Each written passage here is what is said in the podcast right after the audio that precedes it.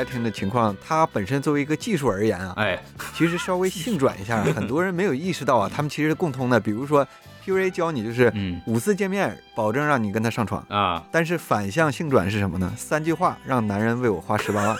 完全是一模一样的性质吧。我总觉得这些普遍来看，基本上都是一个去人性化的过程。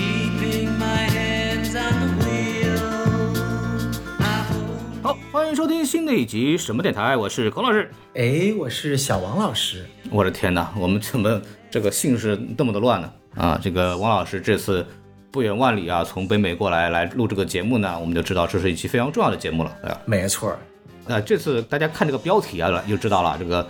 九号密室啊，又有新的了。呃，嚯，又来聊了。去年我们就呃一起聊过这个英剧嘛，然后大概介绍了一下，就是其中一个分级的这么一个故事没错，啊。听说这个最近的这个英剧也挺多的，对不对？这几年，对吧？嗯，没错没错，我最近刷了很多啊。你比如说像那个加里奥德曼主演的《留人》啊，嗯然后像《真相捕捉》啊，嗯然后跟这个兽医主题有关的《万物生灵》啊，然后大家还有这个耳濡目染的这个《性爱自习室》啊，就非常非常多很优秀的英剧。嗯，重点说说怎么个耳濡目染这个事情。就是作为一个很纯洁的男人，我在里面学到了很多我需要学到的东西，但我还没有来得及实践，对不对？嗯，对，这期呢就是来讲讲这个嗯又一次这个就实践了。讲没听说过，这次非常好啊，这个有机会来讲一讲这个九号密室啊，新的一季又出现了啊。然后，嗯呃，本期播客呢，哈，呃，按照惯例啊，我们还是要聊一下我们的口播啊，是我们跟耳光合作出品的九号密室追剧电台的第四期节目啊。哦呃，九号密室呢，第八季呢已经在 B 站同步上线，每周。独家啊，跟播英国，对不对？就跟英国那边是同步上映的啊，所以说欢迎大家来够前往观看。那么我们刚刚聊到小宋对这个性爱自习室呢有很多这种相关的这个耳濡目染的学习和讨论，那么我们还是有必要请到一些这个专业的人士帮我们进一步答疑解惑。呃，不是这个性爱自习室啊，就这个九九号密室这个事儿啊。去年我们请的是那个桃姐嘛，然后我们今年啊非常荣幸呢，我们又请到了一位非常著名的二零二二年哔哩哔哩百大 UP 主。哇哦！我感觉你已经在 PUA 我了，这是自尊陷阱啊，简直是！哔哩哔哩百大 UP 主啊，培根悖论唠唠嗑里的这个悖论，我们去年请到了小姐姐啊，今年请到了小哥哥啊，鼓掌！大家好鼓掌 Hello，欢迎一下大家好哎，鼓掌，鼓掌，鼓掌！这个我跟悖论老师也是老朋友了啊，之前也来过我们电台做过那期叫什么来着？秘密访问，我记得还是什么的哎，咱俩只有这么简单吗？啊？还有什么？你给介绍一下。咱俩住过一个房间啊，咱俩一起开过房啊！哎呀，不愧是性爱自习哎，真的是给给我说低了已经。哎呀，我的天！对，就我们两个人在房间里演起这个性爱自习室的事情啊，我们就不给大家详详细介绍了，不能播啊，不能播。对，所以我们今天呢，我们来聊聊这个九号密室这个系列。呃，首先我还是简单给大家介绍一下哈，这个是呃来自于两个非常著名的编剧，叫史蒂夫·佩姆伯顿和里斯·希尔史密斯，呃，这么一个组合来做的这么一个系列小短剧啊，我们可以说它是一种叫下饭番。哎，每集半个小时左右，二十几分钟，对吧？讲一个非常充满悬念性的这么一个小故事啊。一般来说，你也会有很多关于社会环境的一些印证啊等等。所以说这两人是不是就像中国的这个郭德纲和于谦呢？郭德纲和于谦有这样的社会责任感也行啊，对他们拍不了那个东西啊，但那他就像中国什么电台的孔老师和王老师。就反正也也比较像吧，比较像吧。你看他们有这个轻松幽默，并且非常诡异的小故事啊，给我们带来非常愉快的体验。然后呢，去年的时候呢，我们讲了他的第七季啊。那去年我们讲那集就关于这个青少年的这么一个教育成长的这么一个故事啊，呃，啊对非常的发人深省。哎，什么哪一集啊？我怎么不记得有这种内容猫头鹰啊？你管这个叫呃青少年教育是吧？明白了，明白了。嗯、我我知道这个期节目的风格了。嗯，孔老师已经非常隐晦了。这个剧经过这么多年，它已经形成了一种呃小的亚文化了，有它固定的粉丝，然后。呃，有它固定的一些彩蛋，有一些设置啊等等，比方说兔子啊这个事情，我们之后再聊。对，然后我们这次那个请悖论来嘛，我也不太清楚悖论老师对这个系列有什么样的印象哦，。我很了解啊，我从没做呃自媒体之前就一直追这个，是吗深度粉丝了也算是，嗯，嗯，你有什么印象比较深的桥段吗？呃，都是不能不太能播的那些吧，可能。哎呀，那我们还说什么劲儿？就是我我之前对他的印象一直是脑洞很大，尺度也很大。对，就是所以贝伦脑脑子里记的都是那些不能说的东西。好，嗯，非常棒。这样，那说到这儿，我们正好聊聊这个剧的一些剧情简介，对吧？哎，没错，那我这里来聊一下啊。哎，大家看我们前面哎。特别的这个、这个很嗨啊，又聊到了性爱自习室，又聊到了什么 PUA，对吧？所以这一集的嗯。剧情啊，哎，就跟这些东西息息相关。这集呢，讲到了一个在我们现在高科技互联网生活中的一种新型交配啊，不是 交友方式，交友方式，不好意思，不好意思啊，嗯。啊，就是嗯。大概讲是这样啊，我们生活孤独的女主啊，正在通过线哎。上交友网站排忧解乏。嗯，那这段时间呢，来看看。啊，这个他们所在生活的那个区域啊，有正好有专门通过线上交友来实行杀人的变态连环杀人狂，哎，逍遥法外。嗯，孤星杀手，哎，这种紧张刺激感就已经体现出来了。然后我们的女主呢，就一脸小白兔的样子啊，就是天天在那嗯。online dating 啊，也啊，然后 dating 了一堆，我们就跟着女主的视角看了她一堆见过的这个奇葩呀，哎呀，什么什么妈宝男啊，什么下头男啊，嗯。哎，什么偷心男啊，对不对？啊？摆尝世界上所有百分之八十下头男的各种，原来啊，男人都是这样的，英国、中国、美国没有什么太大的区别嗯。啊啊！但结果最后呢，没有想到女主遇到了一个，尽管脸上去看上去特别恐怖，有那种很恐怖的疤痕，像是烧伤啊、打伤一样那种啊，这个亚库萨，哎，黑帮一样的，詹姆斯哈登嘛，对，哈登，哎嗨，对对对对，有点像战神加上哈登。话气，别黑他们两个了。你继续说，哎，反正这个小哥呢，这个还不错啊，嗯一开始有点娇娇羞羞的，用了一个这个 emoji 头像，嗯啊，然后慢慢的就通过自己的真心，嗯啊，自己的真诚打动了女主，然后女主就放下了防备，把他领回了家。啊，嗯然后就，哎呀，我靠，这个小白兔，哎，马上要被这个偷心杀手，不是孤心杀手给给偷心了，是吧？嗯，哎，结果没有想到呢，哎，这个小哥他没有那么坏，或者说呢，他没有坏的那么彻底，嗯。他呢就是个 PUA 实践者。哎。他这个 PUA 啊，我们大家都懂，Pick up artist，对吧？就是啊，学一堆课程，想去泡泡这个无辜少女的，嗯。对吧？这一些蠢男人啊，他其实就没有想那么多，他只是想跟女主约个炮。对，哎数数我怎么能有什么坏心思呢？哎哎哎，什么什么？哎，嚯嚯，哎你还是注意一下你的身份。别忘了我们这期节目是谁赞助的？但不是他的 emoji 就是小老鼠嘛，嗯，哎，对，鼠鼠是吧？对啊，数数我嘛，你能有什么坏心思？哎呦天哪，嗯嗯，啊，没事儿，现在也不是鼠叔嘛，嗯不都是阿姨我嘛，对不要紧啊。然后就是在这个阿姨啊，不是不是阿姨啊，这个女主啊，在这个大家都非常放心，原来这个男人不是杀人狂的时候呢，嗯，哎，结果这个小哥意外的瞄到了在女主的家里面这个泡的酒里面啊，哎有他娘的戴着这个结婚戒指的人的手指头，嗯，哇，原来这个女主才。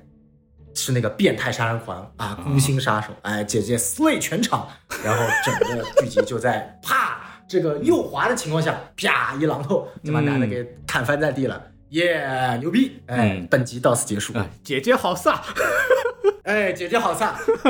哎，乘风破浪的姐姐。哎，我的天哪！暴锤下头男，哎呀，非常的契合本季的这个结结局啊，非常接近。啊没错，没错。那剧情也给大家回顾完了，要不我们三个人先聊聊这个看完这个剧的最初的感受吧。第一印象，这次让这个嘉宾先来，啊，原在北京首都的贝伦老师。嚯，我觉得现在应该是目前为止第八季第四集的话，整体比上一季的，呃，嗯相对来讲，它在剧集特色上是缺少一点幽默环节的，在我看来。那小宋老师，你啥感受嘞？其实我觉得这集啊，确实啊，这个比第七季啊整体的质量没那么好，但是呢，依然无愧于顶尖的一流的英剧这个水平 level。嗯就是尽管就像刚刚这个贝伦老师说的，他没有很多幽默的情节，嗯但是说实在话，就是呃，在影呃整个剧集当中跟女主交流的这样的一个几个男人外加一个女人，他们活灵活现的体现出了很多在现实生活中，嗯其实真正会存在的很多形象。哎就是他这集可以说是。啊，就比起来我们上去年做的那个猫头鹰那集，这集嗯更可能贴近我们的日常生活，也更贴近大部分人。呃，在现在这个快餐时代、快消时代、九九六、零零七时代，没有时间找朋友的时候，可能会遇到的 online dating 啊，对不对？嗯什么啊，Tinder 啊、探探啊、Grinder 啊、陌陌啊，什么 whatever 的这种东西，对不用的？不少啊你。啊，啊，我都是听我的朋友说的，我真没有用过。天呐，嗯，好好，够写信了吧？哎是这样的，我是觉得本片的这个演技还是非常不错的啊，就嗯这个女主的整个这么一个，因为她其实是一个两面的这么一个人嘛，背后其实是一个杀人犯，然后他表面上是一个好像是一个一直受伤害的一个自信心不是很高的这么一个呃去寻找呃所谓。配偶的这么一个或者交配机会的这么个女性吧，她把这啊，包括她每遇到不同的男性，对她有不同的反应，然后她对每一个人的这种呃所谓对她的态度之后的一种反应的变化，其实都演得非常好，因为每个人的这种情况都不太一样嘛。啊，有他有表示是可怜，或者表示是欢乐，或者表现是鄙视等等啊，这些部分的把握都非常的准确。然后整个的光影啊做的都非常棒啊，就是是一个非常高水平的这么一个拍摄表现啊，包括整个故事都是很流畅的啊，都没有什么太多的问题，所以这个基本的这个好评还是会有的。当然，这个剧呃，你要跟之前我看过的，我没有看过所有的集啊，我一般跟我看过的一些集比呢，话可能总体来说会稍微有一点点平淡了。啊，对，但是就像小宋讲的，它其实里边能看到很多跟我们会比较偏向有关的，对吧？这个一些相关的这么一个故事和一些情感的共鸣，所以我觉得还是不错的啊，可以来好好讲讲。那我们还是来说一说这个具体感受吧。啊，这个我们还是有请辩论老师先来啊，您觉得这个片儿感受到一个什么样感觉？嗯，跟你刚才说的挺像的，就是这个是《九号密室》里特别少见的，是完全是现实基调的一个案件。对，之前基本上所有，即便是那种可实现的非幻想、科幻或者奇幻的片段的话，基本也都是很荒诞或者是设定很怪的那么一个呃布置。嗯这集来讲，完全是贴近现实。没有那种这个魔幻现实主义，比方比方说去年上一季的第一集的时候，他们其实是上了岸之后，他们不是好像就已经死了嘛，就去到另外一个世界了，然后有两个硬币在那儿象征。对冥河的那个段落都奇幻嘛。对嗯嗯，然后这部其实好像就一个比较简单的杀人动作，嗯嗯，对对，我要说你刚才提相对平淡的结局这部分啊，其实可能二刷、三刷的时候发现它里面的那个细节布置的还是非常非常充分的。哦，哎，我想先问一下，你说平淡的点是，比如说你什么时候猜出结局这个反转结果的？呃，我其实是没有太猜出这个结果的，因为我可能就没有太敏感这个事情。我是他最后拿出这个锤子嘛，然后说啊、原来你是杀人犯，对吧？但是怎么说呢？整个的这个音效设计啊，包括整个东西，它其实没有做专门的这种设计，我是觉得。所以他拿出这个锤子来的时候，我也没有感觉到怎么样啊啊，是这么一个情况。但我作为一个对这个系列比较熟的观众嘛，呃，或者说这个系列的粉丝来讲，从这个一开始案件开始播报有这个杀人案的时候，就已经猜到底谁是凶手了。所以嗯以这个剧反转的习性来讲啊，在这么一个女主单一女主的情况下，我其实很早就假设或者是找找线索，嗯这个女主什么时候她反转成凶手，或者说我现在能看出哪些线索证明她是凶手。嗯所以我其实是从一开始看的时候就按这个思路在走的。嗯但是等到他，我记得是碰到第三个玩魔方的那个男的的时候，嗯。其实他就已经开始嗯。套用一个，呃，跟第一个人交谈的时候，第一个人介绍自己是园艺设计师，嗯，但是他在第三个就是跟魔方男交交流的时候，他说自己的职业是园艺设计师，嗯。所以在这儿的时候，当时是突然感觉到了啊，原来他就是凶手嘛，所以他能这么顺的套用第一个人给的信息来伪装自己。但是很快他又说自己，呃，根本不是，呃，撒谎了，是因为自己不够自信，马上打消了相当于是我我这个忠实粉丝在猜他是凶手身份的一个疑问。所以我觉得，如果是他对我这种老粉丝或者是有经验观众来讲，他是有一些这种设计来套路我们的。因为我说老实话，我来看的时候有一个呃犯了一个小问题，就是我看到一半的时候，其实已经忘了杀人犯这个事儿了。哎，这个我觉得是他演技非常好的对问题。就是我在看的时候，我已经陷进了他们在讲这个所谓这个网恋的这个过程当中，就是因为我还觉得他们这种互动演得非常好。就我刚刚讲了，呃，女主的演技，包括她每次这个出来的这个男生的这个演技，呃，都非常好。就是他们互相还有 PUA，然后反 PUA，然后女的可能会利用上一个男的的东西来为自己增加自信，然后来用到下一个男的身上。本身这个环节就很有意思。我觉得这个环节它的对我的吸引力远高于最后他那个杀人犯的这个 这个这个故事，以至于我看到一半的时候已经彻底把那个杀人犯这个事儿放 放一边了，我已经不在乎了。对，就谁是杀人犯不重要，我就愿意看那个女主在这个过程当中是怎么去呃消失自信，然后增长自信，然后怎么去应对不断不同的男性的这么一个情况，包括看到后面，其实因为他遇到了几个男性都不是特别的好嘛。对，可能除了最后一个，那最后一个有他的硬伤，所以也觉得也会陷入到这个对女性的这种有点说可怜也好，或者一种呃一种感到他一种不太舒服的这种状态也罢，所以说很狠狠的共情。，对，有点，其实有点共情，对，就作为一个大龄单身男性，对吧？就 确实确实会在看的时候会有一些思考，反而就会错过了这个所谓背后真正的这么一个杀人犯。所以说，对我来说，杀人犯这个事儿就不重要了，可能这样的观感。所以说我并没有在乎那个反转的问题。嗯，不然你可以接着讲，对，还有什么暴露出来小黑子的计较？我再说几个他比较细的他的一些小陷阱吧，哎。就是在开场的时候。呃，女主已经是在 online dating 了，哎。但是播报里的新闻说最近有很多杀人犯，嗯然后而且说他是 lonely heart，哎，叫什么？芳心杀人，嗯，孤星杀手，孤星杀人。呃，在以往的孤星杀人的案例里，基本上所有的都是男的杀女，啊，但是你可以再回看，注意他新闻播报的时候，丝毫没有提到受害者的性别。嗯。这时候其实也是在欺骗观众嘛，可以说是。嗯，故意埋了个伏笔，对对，让这个凶手的性别其实呃多了一个可能性。嗯。啊。对，刚才说的都是隐藏的一些，嗯但是呃在后几遍刷的时候，我是觉得他有几个细节是在套路这种老观众，或者是啊，给他的反转嗯做那个铺垫。但他有几个细节，其实我觉得是提前预告了他反转的结果。嗯比如说，我也不太确定的一个啊，但是我觉得我我能说服我自己的，就是他在跟第一个相亲对象聊的时候，呃，刚聊几句的时候，他突然纠正了对方的一个，或者说补充了对方的一个说辞，哎就是他们在说，呃，有没有之前相亲过的经验？那个那个相亲对象说他之前在线下呃组过那种，好像就是一分钟相亲那种，嗯就是车轮相亲。然后这时候女主说了一个 IRL，就是 in real life，嗯，我不太记得那个字幕有没有准确翻译出来，我应该记得是有的。对，就那意思是说，这个短语是其实说的就是简略的总结那个相亲男在说的那种情境。嗯但是你注意，呃，我是觉得他这个呃主动打断对方，而且是呃算是纠错或者说补充对方信息这个行为，还是一个挺强势的行为。啊，明白。不过这个事情发生在嗯呃，影片开头比较早，那时候还不太确定这个呃女主角的一个性格，或者说她自我伪装的一个人设。但逐渐从后面的相亲的过程中，能发现她是一个比较贴心，或者说比较相对被动，嗯然后比较能有同理心的一个人。再举一个细节，就是她碰着第四个，不是呃有一个也不叫女骗子吧，就是卖药的那个女的，对，那个女的最后说：“那个你能不能把你的邮箱给我，嗯或者你有没有什么邮箱？”然后他说：“我有，但是我不太想给你。”就是她整个是一个挺善良，但是又想想要反抗的那种性格。嗯我觉得如果重看的话，你你你会觉得她不太会在第一个相亲对象的时候那么直白的去打断对方，啊，去补充这个信息。对，但是呢，我所以我觉得这个是一个呃暴露，或者说，嗯，他提前预示他是凶手的一个细节。但是这个点呢，最后在那个跟哈登相亲的时候，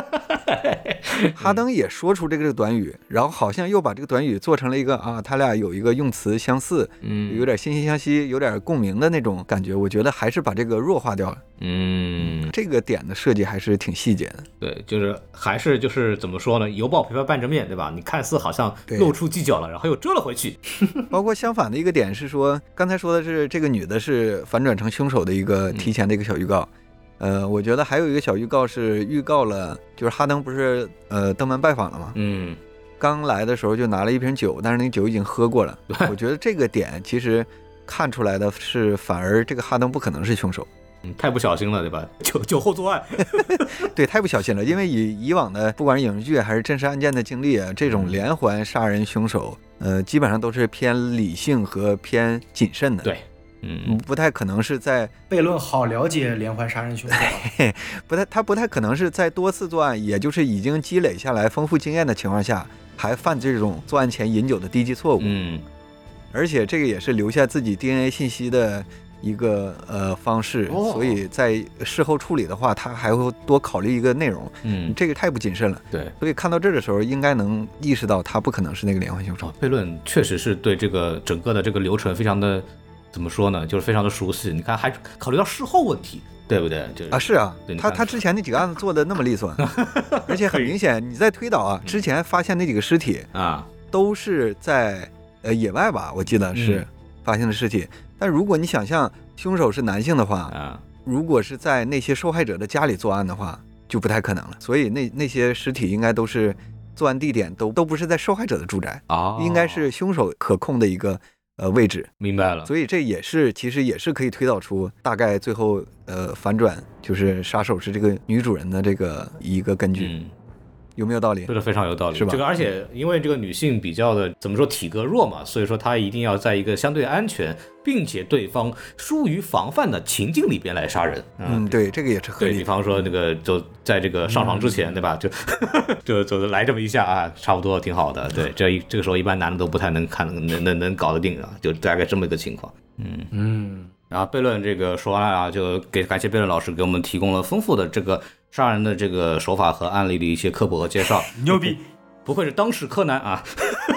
对啊，让我们这个，让我们来这个转一下话题啊，小宋老师啊来来讲讲你你对这个片儿比较觉得有意思的地方是什么？我杀人嘛，啊不就没有什么经验了，但是 online dating 呢，还是还还是有有有那么一点点接触的。嗯嗯，所以说，其实我我我我当时看这一集的时候，其实跟两位的观观有点不一样，因为我很神奇啊，我从这个剧一开始说出来说有一个杀手叫孤星杀手，他在照处杀人，嗯。然后镜头到女主家里，我就已经知道女主是凶手了，就是不知道为什么啊，为什么呢？其实我后来也发现了，就是因为我在看这集之前，我刚看了一部电影，这部电影叫《Monster》，嗯。啊，这个翻译过来叫《女魔头》，是查理斯·塞隆当年拿奥斯卡最佳女主的那部片子，嗯。讲的就是一个女性怎么变成一个连环杀人狂的故事。哦，啊、所以就我刚看完那部电影，大概就休息了大概五分钟十分钟，然后就想看一下这部，然后没有想到，就是因为她那个女主的造型有点像，所以就完全的就我不知道为什么就一开始就完全猜到了他，嗯她就是最终的那个凶手，包括对于整部剧的一个认知和了解。但是在这一点对我来说反而不是减分项，是加分项，因为我所有看这个剧的动机就变成了不是说找谁是凶手，而是要去看这个凶手怎么去钓这些男的。这些男的他本身是 predator，嗯是狩猎者，但他们其实是在被他们所认为的猎物所狩猎的。嗯这种观感站在一个上帝视角看是非常非常开心的，对，所以我当时是抱着这种感觉去看的。哎，有一句话不是说的好吗？最好的这个猎人往往是以猎物的形式出现。对对对对对，所以就是我的观感就非常的神奇。然后这几个出现的人呢，我觉得又有，其实，在另一种层面上，有点打破了我对这个剧的一个一个普通认知。就是一般来说，两个主创他每集都会参与嘛，嗯然后每集一般来说，要么是两人，要么是其中一人，都会饰演相对来说比较重要的戏份。或者至少不是一个完全打酱油的，当然也会有相对来说比较少的集数，它是完全打酱油的。嗯，那就是像大部分的集都是他们俩要么担任了主角，嗯双主角，要么是单主角一个配角。呃然后我当时就看到第二个和第三个男的，不就是这两个主创嘛？然后我就在想，这两个人身上到底能挖出什么？他们两个谁是这个受害者？结果没有想到啊，这个第一个是一个妈妈宝男，然后聊了半天，本来聊的挺好，结果触碰了一些他妈的一些禁忌，就啪一下就截然而止。嗯就他感觉像是猜透了我的心思，就知道，哎，我是主创，你就看我是不是遭殃，是不是？啪，老子就是把这个 online dating，就有点像真实的 online dating 一样，就是他可能哪一句话你说错了，突然你的期望就没了，对就像你对主创的期望一样，就啪就都断掉了。嗯，然后到了下一个更是，就下一个其实聊得更好啊，你真的觉得就是那种啊，你也知道男的在骗人，然后还用这种魔方这种 like 二十年前的技巧，但是女主也也也能够接受，反正女主钓上了嘛，对，然后结果没有想到他的老婆冲进来，然后就发现是一个偷心男，嗯。就会发现主创设计的这两个角色，他都是在一个所谓的女性的压迫下或者一种阴影下，再去找到一个所谓的他认为想要的突破口，嗯。但最后都主动或者被动的被这个突破口给限制住了，嗯。反而因为这种突破口的限制住而保住了自己的性命，嗯。这是我觉得一个非常有意思的点。所以当时我看到这个的时候，觉得哇哦，就是这个地方设计的还是蛮不错的。嗯。但是到后面，我觉得就是呃，那个同是女性那个推销产品的，我觉得相对来说就比较普通嘛，就对这个就是正常电话推销了，对不对？嗯。然后在最后一个就是所谓的就是典型的 PUA，我就感觉就是结尾呃有点太弱了，而且最后的反转其实我一开始就猜到了，所以最后的结尾我不是特别的感冒，嗯然后反而前面我觉得就是他在前三个的他的每句话设计那一点我跟孔老师有点像，嗯就是每个设计我觉得特别好，嗯然后其实我我看到最后我不知道大家怎么想，就是他最后一个酒里面的镜头是一个手嘛，对手上有一个那个戒指，也就意味着那个被杀的那个人也是一个有夫之妇。那我不知道大家这点是是是是怎么看的？就是 like 他是专门挑偷心男，或者是是是是怎么弄的吗？还是大家就是对于这种他的一个猎杀动机是有什么样的一个看法。嗯但是我目前为止，就是这这是我对于整部剧的一个一个直观的一个感受。所以整体来说，前半部分我还是非常吸引我的。哎，悖论对这个手指头怎么看？你认为是谁？我理解女杀手这个动机，我理解是不太一样。我是觉得她真心的、诚意的是在找那个相亲对象，啊，但是只不过前几个人都相当于让她失望了。嗯，哦，明白，就是他约过来之后，发现这个人不太行，就弄死对，所以他才左滑的。啊，哈哈，做花，对，我不太觉得他是在呃之前是在寻找这种人，啊就是特意在寻找这种、呃就是骗炮啊之类的人。你是觉得这个人就是他不是说专门是把这些人专程骗下来然后干掉，他只是说觉得这个男的还挺好的，然后约过来发现原来你对我其实也不是真心诚意的，对吧？所以把他弄死了是啊。家人们谁懂了他、嗯就是那种那种感觉。家人们谁懂啊？这个男的太下头了，是是，我觉得是这样。啊，没错，让我左滑一下，左手一个慢动作。可以可以。天哪，对，刚才小宋说，就是那几个呃下头男分别是呃因为各种各样的理由，其实相反保住自己了。嗯其实我是觉得，不光是那三个，整个他呃会见了五个人嘛对，这五个人其实各自想真实要的东西都不太一样，然后节奏感我觉得排的是特别好的。嗯嗯，第一个，呃，我不知道那句翻译他有没有翻译出来，就是我记得是没有。那个园艺设计师嘛，在聊到女主角爱好的时候，女主角说我我我也有一个小花圃，啊，对，然后那时候园艺设计师挑了一下眉毛，问你家花圃多大？然后紧接着又问是我去帮你看看，帮你拾到拾到，哎又挑一个眉。我觉得这个是挺明显的性暗示嘛。嗯但是女主没接着这个茬，嗯紧接着她表现就开始，呃，眼睛也不用看女主了，然后开始蹭鼻子，就是是很不耐烦那个表情。嗯，第一个明显是冲着兴趣的，对，然后第二个呢，他已经是起搏器安上，已经起不了搏了 明显是冲着要找保姆、找一个劳动力去的。嗯然后第三个偷腥嘛，又是性，就是变成性、劳动力、性。对然后下一个是那个女推销员啊对，她要的是财。对，然后最后一个，呃，从后来看的时候也是性，她对她也不是冲着情感去的。嗯所以我觉得这个整体的性、劳动力、性、财产、性这个节奏安排的非常好。嗯所以就看，可能很多人如果冲着最后大反转去的时候，会忽略这种，呃，我就觉得节奏编排的还特别巧的一些东西。嗯，没错没错。而且最后，比如说展示手指、戒指的罐子，其实在之前就是第三个那个相亲对象，他妻子不是出来然后骂那个女主嘛？对，最后特意给了一个戴戒指手指的那个镜头。嗯然后我觉得这个在影像上也是在呼应这个事儿。嗯，最后就还出来那个罐子里的手指嘛，然后然后看着就蛮吓人的。对，包括我之前说的，就是他为了套路，像我这种比较熟悉这个剧套路的观众啊，他说那个自己是园艺设计师的时候，不是假伪装了个身份，后来马上又说啊我撒谎了，好像是卸下心防。但其实他有一个在第四个，呃，就是那个女相亲对象的时候，嗯，他是把上一个格兰特那个梗，你们还记得吗？格兰特那，就是上一个人在开玩笑说说有人说他像什么格兰特了，哦，对对对，特别帅那个，然后 Hugh Grant，对对，然后他说是他是丑的，但是到第四个，他为为了迎合他那个呃后来卖减肥药那个女的，他嗯他把这个梗反过来改编了说的，他嗯也是在特别熟练、特别快速的说谎，嗯这个也算是一个提前暴露。所以就是这种每个回合的一些小的细节雕琢感都特别强的。哎，不过说到这儿，我就觉得非常有意思，因为你说的是这个女的，其实本质上还是希望呢吸引男的过来，然后就所谓真诚的换取一段爱情。对，哎那他为什么会那么习惯于频繁的去撒谎呢？我觉得这个可能需要脑补他的嗯人物小传吧。我觉得这里可能是一种讽刺，就是你不管有没有杀人这个因素，本身 online dating 这件事情，嗯。就可以让 online dating 的双方完全下意识、非常轻松的撒谎，因为你刚接触了上一个人他的一些基础信息，你的大脑过滤之后还没有完全忘记，马上下一个人又来了，你完全可以不假思索的把上一个人的内容迅速融会贯通，变成自己的内容，然后嗯。对方是完全听不出来是假的。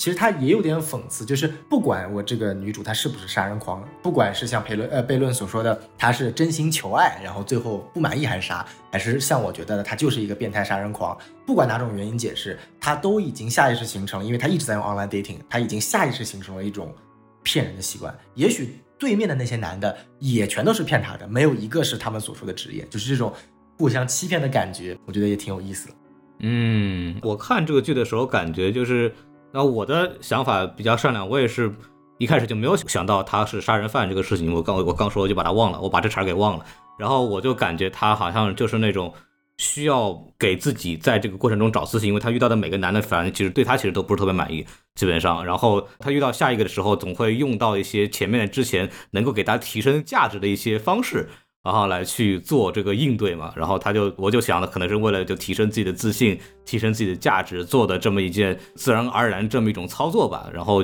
感觉他，但是他感觉又是那种好像很熟练的，经常使用这种方法的这么个人。然后我就觉得有点奇怪了，就是他自己也是一个，就是怎么说呢，就是用起这个所谓别人的身份就完全不不会有疑虑的这么一个情况。然后他反而面对这个最后那个男生的那个 pick up 那个课的时候，表现出那种愤怒，就有点不是很理解，就感觉那种不是这这招你也熟啊，怎么着吧？你这又不至于何必于杀人呢？对不对？我有这种感觉啊，孔老师狠狠共共情了最后一个詹姆斯哈登。啊，对他 没有我我真的觉得这个罪不至死吧？虽然说那个很下头，但是那个女生也一直在用嘛，然后本身感觉就是上到这个平台的人多少都有点这种。各种各样的问题了，反正是感觉，包括那个女主最后在杀那个男的之前就说嘛，就是说什么每次都呃通过这个 online dating 来找到这个对象，就觉得好像就这些男的好像都是有这样的问题什么的，所以我到这儿的时候反而就更相信小宋说的那个案例，就是他是有意识的去挑选呃这样的人来这个来进行杀人的。对，因为他最后有这么一个台词，说你们男的都这样，都那么恶心，反正这这样子的一种事情。然后我们说到这儿，对剧情进行讨论之后，我们可以往外稍微再延伸一点啊，就是这个首先就是彩蛋问题啊，就是本集的兔子在哪里啊？这个贝伦老师给大家介绍一下，要不？呃，这集的兔子是在二侧的那个环节，也就是第二个老头儿的那个相亲对象，嗯他左手边的那个书架的第三排啊最右边那个是是一个挺暗的，嗯，其实不调亮的话，确实不是很明显能看出来。我能问一下这个问题，就是这个兔子这个事情是他们刻意为之，还是说一个什么样的一个习俗呢？对，刻意为之。呃，从第一季开始就是每一集都会藏这个彩蛋嗯。其实也没有什么特别的意义，就是喜欢干这么一个事儿，对吧？可以这么理解吗？我记得有人还真猜过这个意义，我觉得啊我我我还挺信的。就是你们看没看过一个图像测试？就是第一眼看这个图是鸭子还是兔子？哦，这样子的东西。对，我觉得这个是跟呃他以往那个剧集里那种反转、似是而非的那些东西嗯，是是有点契合的。明白了，就是就你可以不同的角度看，它的结论可能是不一样的，对吧？对对，当然也有可能是呃主创个人的一些私人原因，我嗯我确实不太了解这个对呃准确的幕后背后。可能主创是属兔了呢，对不对？哎，你看看，哎，对对对，有可能。什么玩意儿？这个剧出来之后，我们几个看完之后也在聊聊这个事情嘛。最说到最多的也是最近互联网比较火，甚至火到就是说说在一些网站上你都不能用的一个词儿叫 PUA，对吧？这个英语叫这个 Pickup Artist。啊、一般来说，我的理解呢，就是说它是一种男性习得的搭讪方式，通过打压女性来获取自身的这么一个社交优势，然后甚至来获得，呃，我们就最后说的通俗点，就上床啊、是不是这么一个意思吗？小宋老师？啊、你这话问的好像我很懂一样，我听过课还是我教过课一样。呃，这个样子啊，就是 PUA 嘛，就 Pick Up Artist 嘛，它本质上最一开始它是指的就是一帮人，嗯啊，搞了专门要骗男的，告诉这是男的，就是说白了一群就是啊死死宅男，或者就是这个就想跟女生发生关系，但是没有办法的啊，嗯告诉你我今天有一个方法论，对不对？哎，在哦互联网公司工作的都知道叫方法论，嗯对吧？你用好这套方法论。五次以内，哎，你必定能，就比如说国金中心下面咖啡厅五个女生必中一个，哎，啊就就类似于这这种这种做法，这是真实案例，这是在上海发生的一个 PUA 的真实案例啊。也就是说，它其实本身呢，它是用一系列的方法，它不仅仅只有这个自尊打压，就是如果 PUA 你一上来先骂一顿女的打压自尊，那女的可能直接走了，拂袖而去。对，它是它是一个谨遵一种畸形心理学的一种套路，它去去去试图去占一部分特定心理女生的这种便宜的这样的一种畸形的这种行为，然后再去卖给一堆男生。那慢慢的，我也不知道是几年前啊，就 PUA 这个词慢慢被带歪了，啊就去把它很强调了，它是那种所谓的，就比如说啊。呃，男权制、父权制的这种打压呀、自尊啊，它其实只是一部分，嗯或者说更重要的词是用 gaslight，啊，这个词在国外用的比较多，国外一般不会有人在这种语境下用 PUA，都用 gaslight。那 gaslight 呢，也非常感谢王力宏的老婆第一次把这个词带入了中文，呃，简中互联网。嗯，啊，就当当当然了，这两个人之间到底谁 gaslight 谁，我们是真搞不清楚，我也不不想管。但是至少他有这么一件功绩，就让大家知道有 gaslight 这个词。嗯啊，就本质上就是，其实就是说白了，就刚刚孔老师提到了一个最本质的，就是你如何通过一系列打压呀、谩骂呀、行为限制啊等等一系列方法，它有点像斯德哥尔摩，但又不完全是斯德哥尔摩，是一种非常呃，它其实多出现于上辈和下辈之间的。晚长辈和晚辈之间的哦啊，两性关系也是在慢慢这段时间，当然就是你晚辈长辈之间也一定会出现在两性之间嘛，但是更多就是说白了，年轻人一般都知道这长辈都是怎么 gaslight 自己的，对不对？嗯啊，这个就很很清楚了。所以说这种模式其实是一个比较常见的。那 gaslight 你是说白了，其实是一种呃。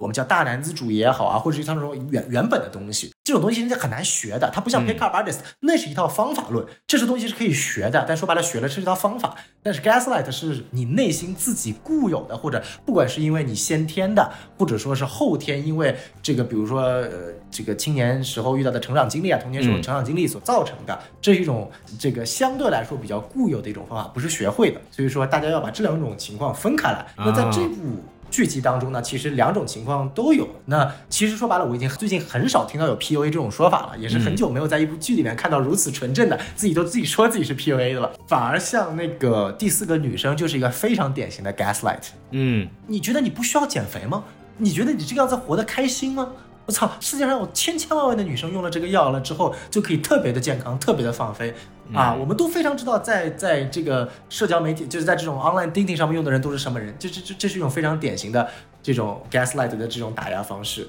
所以说，呃，其实这部剧也是从某种意义上告诉我们这这种情况的一种真实的体现，啊，对也是非常让人难受的。只不过它反转了一下，因为因为我第一次听 PUA 的时候是那个呃逻辑思维里头呃讲过这个，就是当时还比较中性这个词，偏中性一点。它主要讲的是一种就是搭讪的方案或者方式，这里边就会我记得那本书叫什么《魔鬼搭讪学》还是叫什么，反正就是这种东西。啊，是是是，那本书是第一次我知道引入了叫 PUA 就 Pick Up Artist 的这个身份也好，或者这种方法方法也好，大概的逻辑其实是帮助男性更好的通过搭讪能够获得女性的青睐啊，这是我 第一次听到 PUA 这个词的时候哎获得的这么一个介绍。是的，对，呃，当时的对他的印象是偏中性的，对吧？因为我也很需要。对 对对。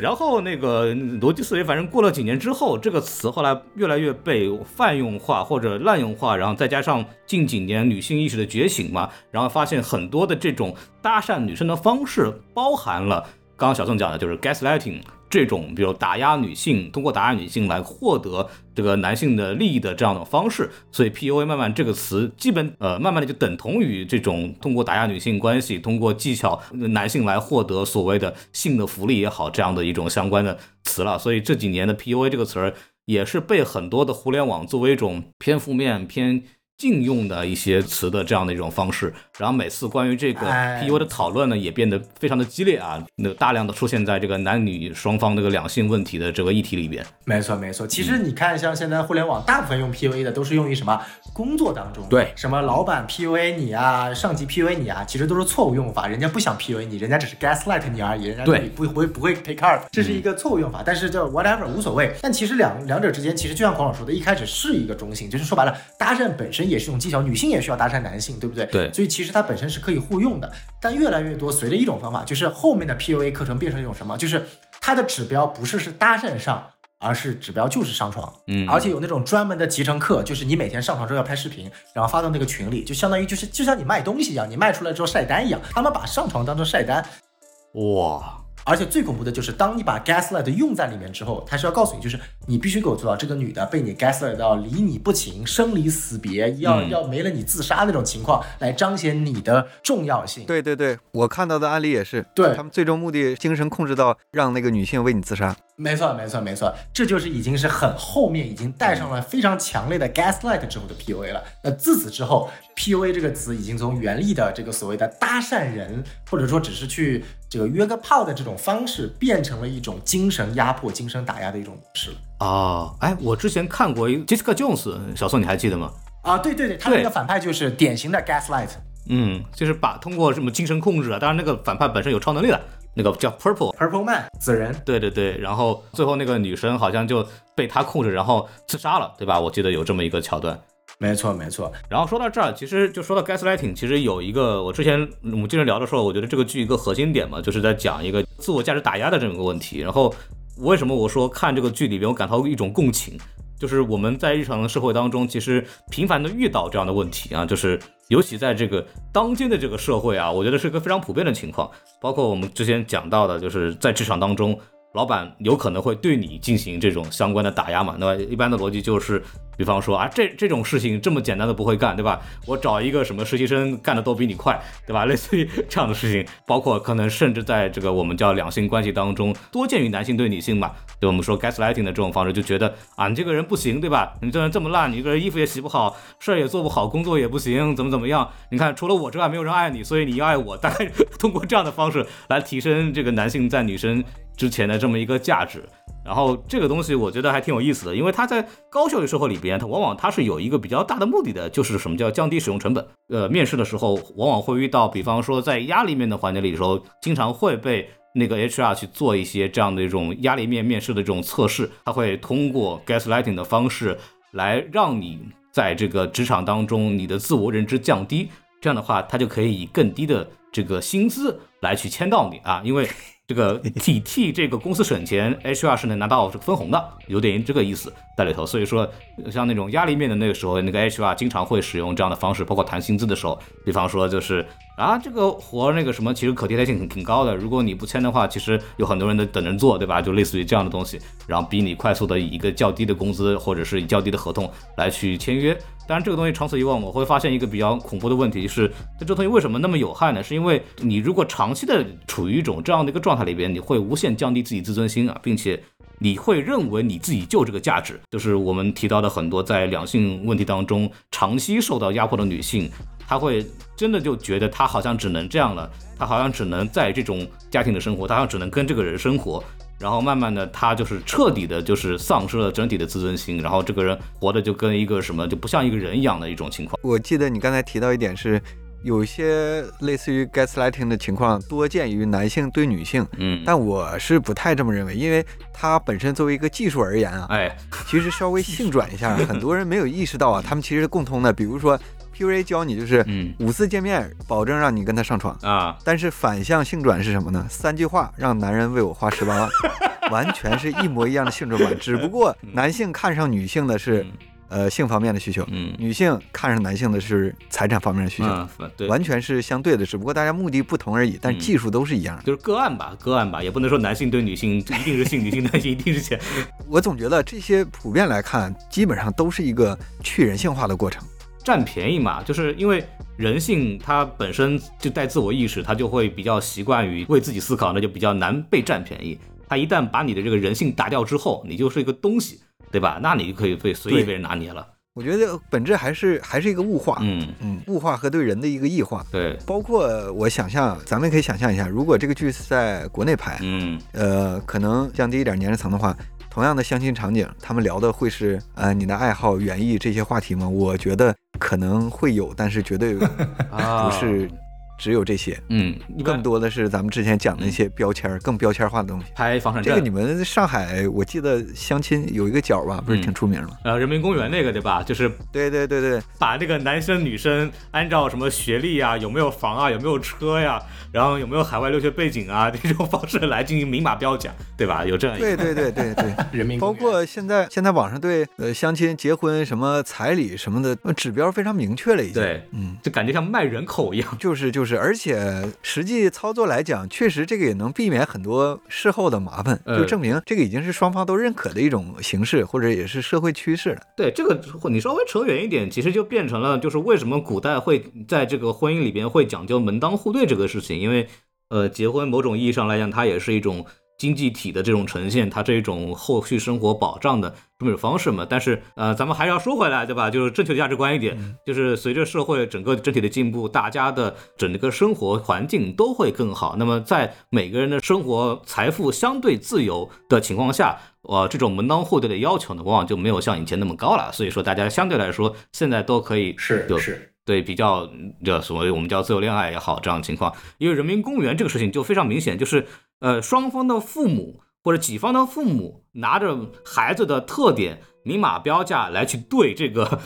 像这个像下象棋一样，对吧？就对子儿这种方式来说，打匹配，嗯没错天梯，对这种匹配度可以。然后这个时候，其实那个真正的这个儿子女儿，这个男生女生互相也没见过，也不知道对方什么样子。然后这边先通过这种方式来匹配上了，然后你们再接着聊，对吧？真的像一个插标卖手，就那种感受，就是就跟卖人是没什么区别的，就有这种感受在里头。哎，其实我我对这个想法还是有点稍微的呃不一样啊，就是说，因为我觉得物化和异化这点确实在当今社会，尤其这样的一个快速社会中是一个非常常见的现象啊、我觉得也也不好，就是过于的去物化和异化，不仅仅是男对女，可能女对男也一样。但是你像这种所谓的啊相亲啊彩礼啊，它它从某种程度上又是一种呃又是一种保障，就是嗯。有些时候就是当你到了一定的，就不是说相亲，而是当一些的呃物质财富和你的一些精神需求，就比如说，我认为最佳的情况是什么？就是你双方都把自己的需求说得非常的清晰。嗯，在这种非常清晰的情况下，大家都很知道对方要的是什么。对就比如说我男的，我我就是想要外貌什么什么样子，或者我就是想要啊、这这个有些长得很很帅的那种小先生，我就是想找一个富婆，这就说的很很清楚。因为有的人就是喜欢这样的，反而会省掉很多的一些我们所谓的一些在沟通成本啊、经济成本等等之类的。嗯而而你说完全的就是说 blind date，哎，我就觉得就是它反而我们说的完全的 blind date 是什么？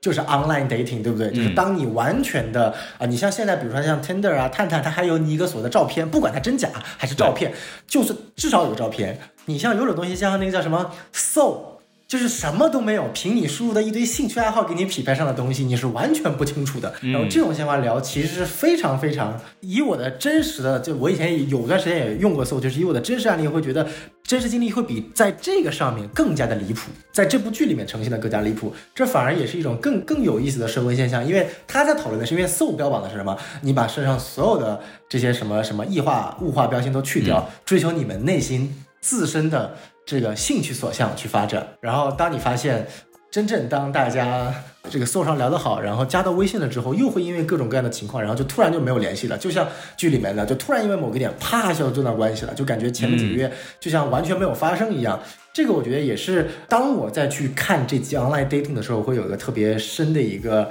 一个感触。所以说，我觉得这部剧它尽管表面上它没有太多的所谓的你的什么什么深刻的意义价值啊，但它其实所折射出来的一个很后面的一个社会现象，其其实是一个非常非常普遍的，甚至比我看过的很多前面的剧集都有一个更强的普适性。当然，主创他肯定不是想往这个普上去靠，他只是觉得这个题材我可以做成这样的反转，但是就是非常凑巧的是，它有了这样的一个属性在里面。啊，就比如说，当你在真实社会中，不管是相亲还是所谓的 online dating，你都会遇到了各种各样的人、啊，比如呃，比如说这个颜控，啊对，不对？啊，就是那种呃，这种多出现于男生，但也有女生。大部分的情况就是用一个非常豆瓣上经典语录，就是你一天第一天跟我谈天说地，聊到宇宙内心深处的灵魂啊，第二天让我看看 P 啊，就是话糙了一点，但就是这个样子的啊。这个确实是很多这个 online dating 中。啊，因为豆瓣有专门的一个栏目叫做“你在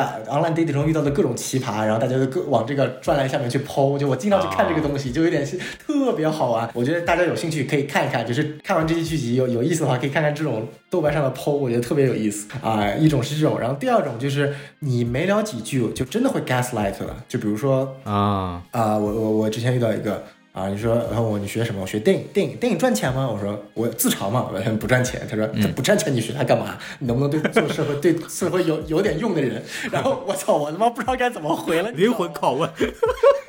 我操，就是就是这种东西我都不知道该怎么回了。然后我说，对对对，我我听你的劝告，我回国考公务员吧。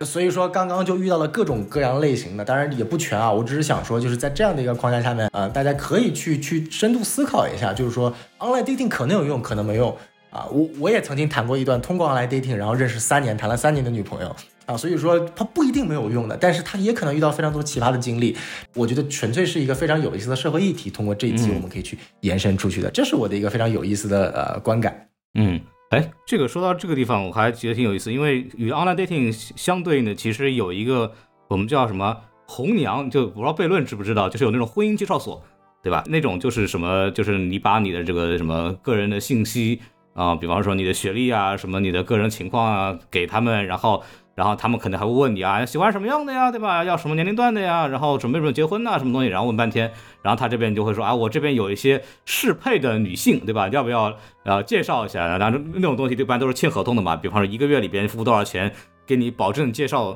几个匹配的，然后如果成了之后，反正你们就就该干嘛干嘛，就不用继续付费了，什么东西，类似于这样的东西。嗯，然后这种情况也会 PUA 你。然后我就听到过有案例，就是那个所谓的红娘就会告诉你说，啊，你这么大年纪了，然后你这个什么收入也不高，对吧？就我觉得你也不要太挑了，你不要想他们谈恋爱，赶紧结婚，对吧？你就找一个人愿意跟你在一块儿，你就赶紧那个什么吧，对吧？就就有有这样的一种情况，那就是就是怎么说呢？就是。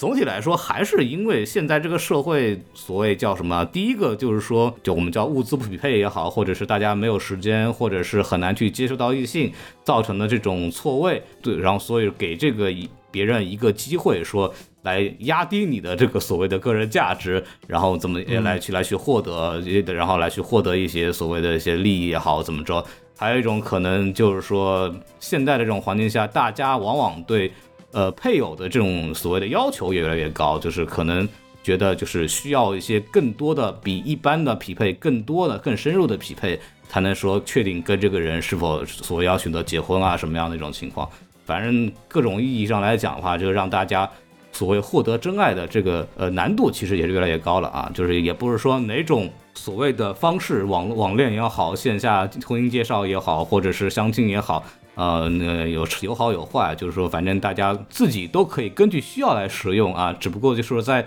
使用的方式啊，就非常要警惕自己有没有被这个所谓的呃打压个人价值，是吧？持续保持自信就完了，对吧？就是平常心，就大家就正常的去看待这个问题就可以了，嗯。就算你再普通，也得要保持自信。对，就是我觉得这个剧其实就是给我们讲了一个，就是这种情况，这种自我自信的丧失会给人带来什么样的。问题，比方说来这个见面的这个哈登，对吧？他自己就对自己非常的没有自信，然后他自己有上有烧伤的那些疤痕啊什么东西，所以他还所谓学了一些 pick up 的这种技巧，然后还半懂不懂的就开始使用，是，然后就造成了这个女生对他非常的反感，然后女生也是在不断的网络的这个 dating 当中不断的被打压自信，然后最终觉得啊男的都是垃圾，对吧？然后干脆就起了杀心，把这帮所谓的愿意过来这个相亲的男的全部杀掉。我觉得就是充分的反映出来现在这个社会对于当代的这个男女所谓的呃不管是男女吧，就是各种的所谓的这种恋爱关系的社会关系的这种呃打压造成的一种人类的心理变态。我觉得这个东西反正还挺值得大家讨论和警惕的吧。对，大概是这么一个事情。然后我们说到这儿啊，就把这个往外延伸的环节聊了半天之后，我们来聊聊愉快的话题啊，愉快的话题，聊聊这个连环杀人的问题。呃，这个应该来说，近几年我感觉啊，这种女性的富有攻击性的角色越来越多了。就比方说连环杀人这件事情，是吧？应该也有一些比较令人深刻的作品。呃，嗯，小宋老师要要不愿意介绍一下？听说您对这块儿非常的熟悉啊。啊，没错没错。作为半个这个恐怖片、惊悚片的爱好者，你像之前的一些呃二三十年前的恐怖片，更多的还是以男性作为这样的一个所谓的杀人狂 slasher 的这样的一个形象出现的。但慢慢的随着这几年这个风潮的改变啊，或者类型的改变啊，这种女性杀人的形象越来越出现了。啊，一一方面是我刚刚看的这个呃看的这个 monster。啊，让我直接就剧透了整整整部剧。然后另外还有比如说之前比较火的啊，已经拍成三部曲的这个 Pearl、X 和 Maxine 啊，这个三部曲讲述的就是这个美国中西部的一个啊小女孩，原来又后来就是三部都有她的一个关联嘛啊，然后这样的一个故事，她是慢慢如何从一个看起来比较纯真、纯真、天真的这个小女孩，变成一个变态杀人狂的，嗯啊这样的一个故事。然后再比如说前几年比较火的恐怖片 Monster。啊，就讲述的，其实他那个故事跟跟这个片子更类似，就是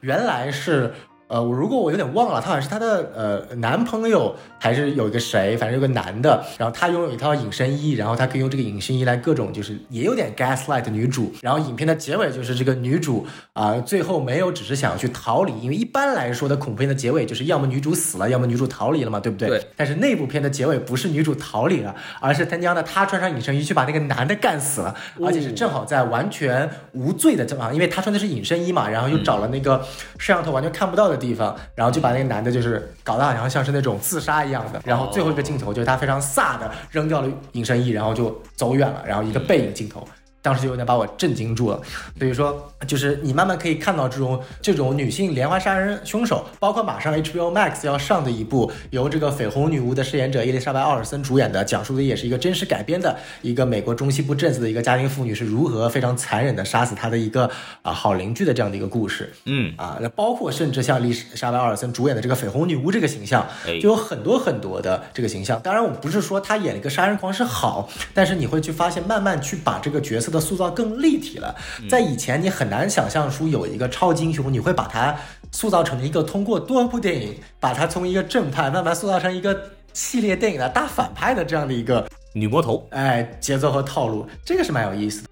然后最后可能要提一下，就是说我特别喜欢的一个意大利的这个恐怖片导演，这个达里奥阿基多，他其实是在反而很早先的时候就已经意识到了女性的连环杀人凶手，他这个类目它的一个独特性和特呃和一个所谓的精巧性，因为那个时代你去把一个女性。这种看起来是一种受害者，反而通过一系列的抽丝剥茧，发现她才是那个施害者。还是一个非常有意思的一个情节啊！当然，这里就简单涉及一下剧透，就是推荐两部电影，一部叫做《夜深血红》，一部叫做《催花手》啊，也可以叫《水晶鸟》。反正这两部电影也是呃达里奥阿基多非常非常这个好的作品，都是以女性的凶杀作为结局的这样的一个啊，有点类似于的恐怖的探案的一个故事。啊，所以我说，就是在这个过程当中，我觉得这样越来越多故事，我觉得也让我们去作为一个观众看类型片有了更多的一个期待，甚至包括女性恶魔那个修女的 Nun 真的很恐怖，啊，对吧我知道孔老师没有看，你不敢看。嗯，我不，我确实看不了这个。贝恩老师有什么补充的片儿吗？那个不吓人，那个不吓人，你可以看。哦，是吗？可以。嗯、那那个对，那那个没问题。嗯嗯嗯，我也推荐一部是比较老一点的，叫《切肤之爱》，一个日本电影。嗯呃，这个电影的故事情节跟这个剧集这集还挺像的。它讲的是男主角是一个呃带着儿子呃中年丧偶，嗯。然后他是本身是电视台的一个呃高官吧，嗯，然后他的一个助手还是同事了，为了帮他相个后老伴儿，哎，呃，安排了一个假的面试。这个面试的要求就是冲着给他找一个再找一个媳妇儿去的，嗯。然后就面试到了一个二十多岁的年轻，啊，两个人在好上之后就遭到了这个年轻女子的报复，而这个年轻女子在残害这个男主角之前，她还残害了另一个老头儿，正好就是把他三个手指头剁掉了。就是五个手指头里的，他留了大拇指和呃和无名指，其实就是为了强调那个戴戒指的无名指，哦，跟这个正好是有点有点对应。嗯，那个电影也是尺度非常大，嗯、三尺重史啊，好的。特别过瘾。然后到我的话，我给大家推荐一部通俗的作品啊，叫《神探方天谬》。啊，这是张卫健主演的一部，呃，应该算是少国内比较少见的推理的这个连续剧了啊，当年还挺多的。对，然后里边有一个就是女性为主的这个连环杀连环杀人案，就是整个剧集的第一个案件，就是叫无头案嘛，讲的其实是一个。也是一个关于女性的这个悲惨故事，就里边有一个叫无忧村，里边有一个叫马家，然后马家大概有哪个哪些成员呢？有这个马马太太对吧？这个老夫人，然后有一个有两个儿子，大儿子小儿子，还有一个二儿子的媳妇儿。这么一个事情，然后这个二二儿子这个媳妇儿呢，也是从别的村嫁过来的，然后嫁给了这个二儿子。反正二儿子呢，对这个女孩挺好的，但是因为这个二儿子他有这个肺痨啊，所以说这个那个活的命不长，然后也没有生育能力。然后这个马家为了延续这个香火啊，是这么一个事情，然后就安排老大，我们可以直接就说强奸了这个马二夫人，对这么一个事情。与此同时，马二夫呢，其实因为他是被这个所谓的这个指派的婚姻嘛，对他其实在这个自己的村里面有一个相好，对吧？然后受尽欺凌的这个马二夫人啊，然后通过这个在这个排放那个两端设立钢丝的这么一个情况，啊，哎，可以啊，然后马大这个公子驾的马车，然后这个突然穿过这个排放的时候，头被钢丝割了下来啊，这么一个无头案啊。哦，而且他因为什么呢？他是因为这个杀了这个人之后呢，他还自己把那个脑袋上戴上戴上这个黑色头套，来假扮是一个什么无头女尸来这个复仇的这么一个，给给他搞上了一个神神秘的这个超自然色彩，来去掩盖自己的这个作案的这么一个动机和作案的这个故事，反正还挺有意思的。它是整个剧集的。第一个案件，也是我觉得比较诡异和恐怖的案件，并且它也呃表达出了一个怎么说女性杀人的这么一个非常典型的这么一种动机嘛，就是往往是受到了我们叫。传统的家庭或者是所谓这个社会的一种欺凌或者不公平对待，所以说他为了自己的这个爱情也好，或者为了保护自己也好，他起了这个杀心，然后反而成为了这个受害者的和凶手的同时一体两面的这么一个事情，就还挺典型的这么一个女性凶手的这么一个案件。这类的更像是女性复仇的那种感觉。对，就是这类的片子还挺多的，这个更精彩一点。这个这个，我觉得大家呃喜欢张卫健的就话就挺有意思的，而且那个《方谬神探》有一个非常有意思的这个特点，就是他这个男主方天谬，他一发烧之后呢，就会变成另外一个人格，就会变成一个很聪明的一个人来去解决这个案子，反正非常有趣。大家如果有兴趣，可以去看一看。我正好还想补充两个，哎一个是水果硬糖，一个是前程似锦的女孩儿，哦，都有点像哦都有点这种女性然后复仇的这种题材，嗯而且都是单一作案弱女那个设定，，OK，嗯，都挺过瘾的。嗯、好，那我们说到这儿的话，其实已经把这个剧集聊差不多了，对吧？然后彩蛋也聊了，剧情也聊了，包括一次延伸的一些社会话题，然后我们也推荐了一下，呃，相应的有一些优秀的这种类似的杀连环杀人的这个作品，大家有这个口味的，对吧？啊、就可以来这个了解一下。然后我们说到这儿呢，我们本期的这个节目呢也就到此结束了。然后在结束之前呢，还是说一下，按照惯例啊来说一下我们的这个微信公众号，对吧？呃，我们的微信公众号是 S M F M 二零一六，哎，S M F M 七八七八，啊，天哪，这个我们每次的这个数密码都不太一样啊，反正以我的为准啊，以我的为准，然后大家可以去添加我们的这个微信公众号呢，就可以添加我们的加群小助手，就可以来到我们这个聊天群当中，跟大家一起聊聊这个剧集。啊、然后大家如果喜欢这个节目的话，也欢希望大家这个不吝这个点赞、评论、打赏、分享，对吧？给大家去问向更多的朋友们推荐我们，然后也欢迎大家来去在各大视频网站关注我们的这个培根贝唠唠嗑啊啊，就哎呀，感谢感谢，对对对，这个还是非常的精彩，也是我喜欢多年的一个 UP 主。没错对，然后我说到这儿的话，就可以为下期节目做一个预告。下期的九号密室追剧电台呢，将在下周剧集播出之后上线，不是废话嘛，对吧？对。然后有谁来说呢？由这个播客大话说电影对谈。呃，非常著名的影评人，也是我们的老朋友法联胶片啊，然后、然后一起来分享这个九号密室第八季第五集的内容，欢迎大家持续的收听，然后一起来追剧，然后我们跟大家说个再见吧，拜拜，拜拜。拜拜，感谢大家收听。再见。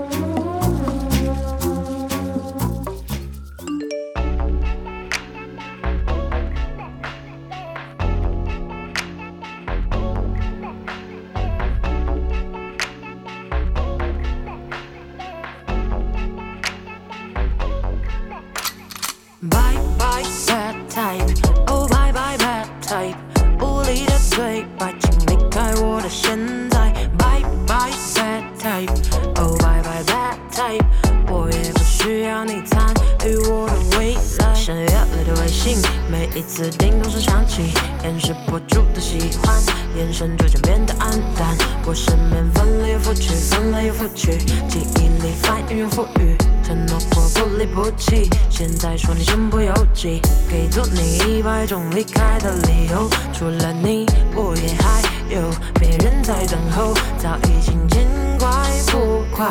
分清是非黑白，对你不再过于依赖。我不需要你在脆弱时候给予我的痛，请你别装得跟我很熟，你我从没有同行，我不需要你来教我应该要怎么做，只想要你知道你到底犯了什么错。Bye bye bad type，Oh bye bye bad type，无力的对白，请离开我的现在。Bye bye bad type，Oh bye bye bad type，需要你参与我的未来。是我的人生，我的灵魂，我在梦游。说过你为我沉沦，也没有理由，甚至都没有借口。转过身掉头就走，分开这才过了多久？多久